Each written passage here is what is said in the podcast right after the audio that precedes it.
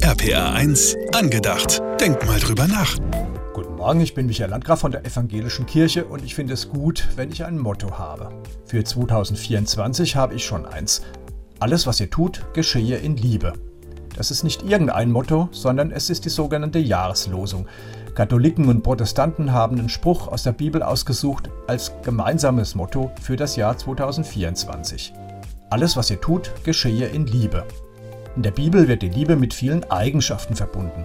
Dazu gehören zum Beispiel Güte, Geduld, Vergebungsbereitschaft, dass ich keinen verurteile und dass ich bei der Wahrheit bleibe. Aber Liebe ist noch mehr als das. In ihr geht es vor allem um Beziehungen.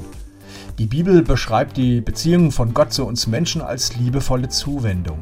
Auf mich übertragen bedeutet Liebe, dass ich mich nicht von anderen ab, sondern mich ihnen zuwende.